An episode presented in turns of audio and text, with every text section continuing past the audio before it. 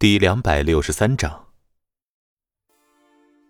卢春勇感慨道：“谁能想到，一个二十岁的年轻人，竟然白手起家，置办起这么大的家业，还真是了不起呀！”靖怀君酸酸的说道：“那又怎么样？惹到了惹不起的人，注定要覆灭。看着吧，今晚就是孙离和彭展覆灭的时候喽。”卢春勇虽然不愿意落井下石，但是在绝对的利益面前，落井下石又何尝不可呢？真是可惜啊！不然说不准再过上一两年，江城又出一个王昊天，那咱们可就等不到喽。景怀君说着，话题一转，低声说道：“卢总，想好一会儿该怎么做了吗？”哼，李虎是个大混混。又是江城地下的王者，直接招惹他不划算，当然是找那个姓孙的小子的麻烦了。可是，似乎孙离他……喂，你觉得孙离是李虎的老大是吗？呃，不然呢？嘿，说得好。不过呀，如果是你，你愿意让一个毛头小子骑在自己头上吗？你是说，哼，说不准，李虎比咱们更愿意看到孙离出丑呢。现在呀，孙离和彭展的关系还没有彻底曝光，也不会有人会想到这样的毛头小子竟然会是李虎的老大，彭展集团的幕后老板。当秦可兰勾着孙离的手臂走进会馆的时候。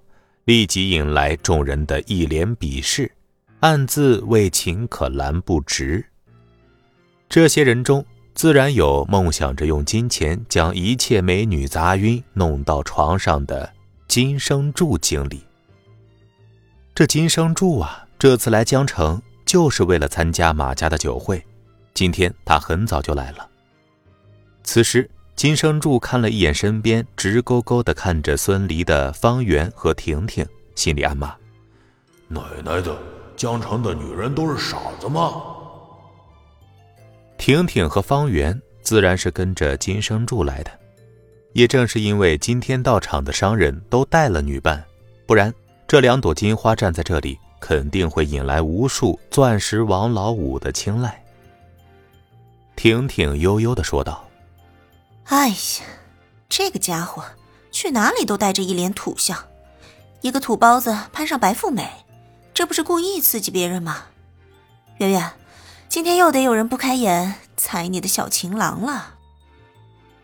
方圆呆呆的看着挽着孙离的手臂进入会场的秦可兰，他多么希望孙离身边的女人是自己呀！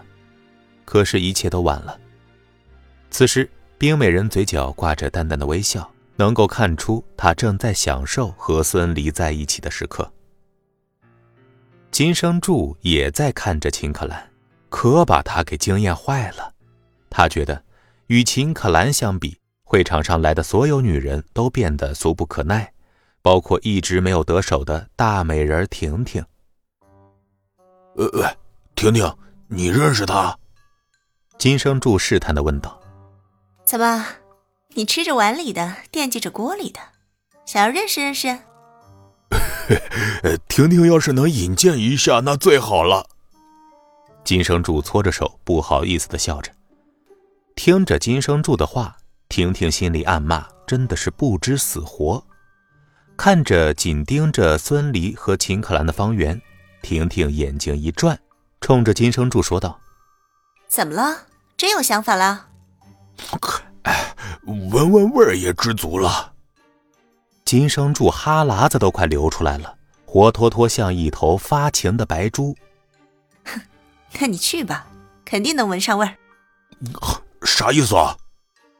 告诉你吧，看到了吗？那女的叫秦可兰，男的叫孙离。那个秦可兰是个有名的交际花，谁有钱就跟谁。这些话。婷婷是转过身，背对着方圆，低声说的。金生柱闻言，眼前一亮，难以置信的问道：“真的假的？那样的女人竟然会是交际花？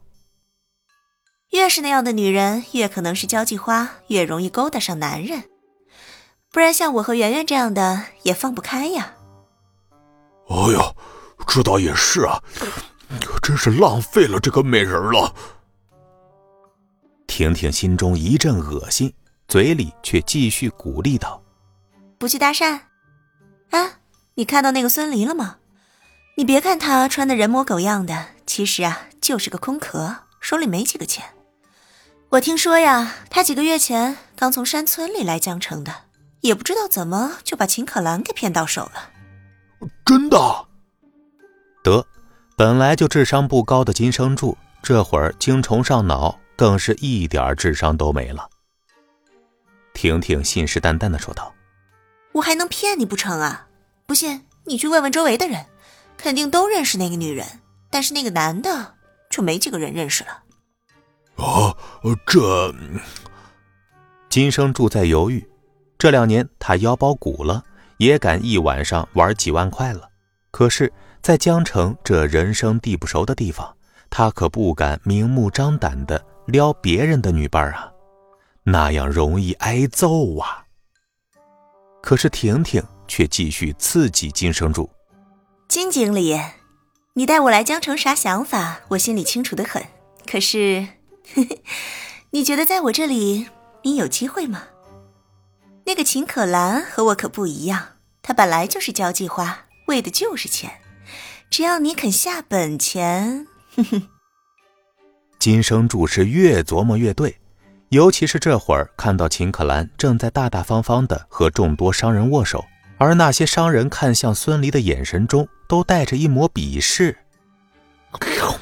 哥，一定是上天派俺老金来拯救他的。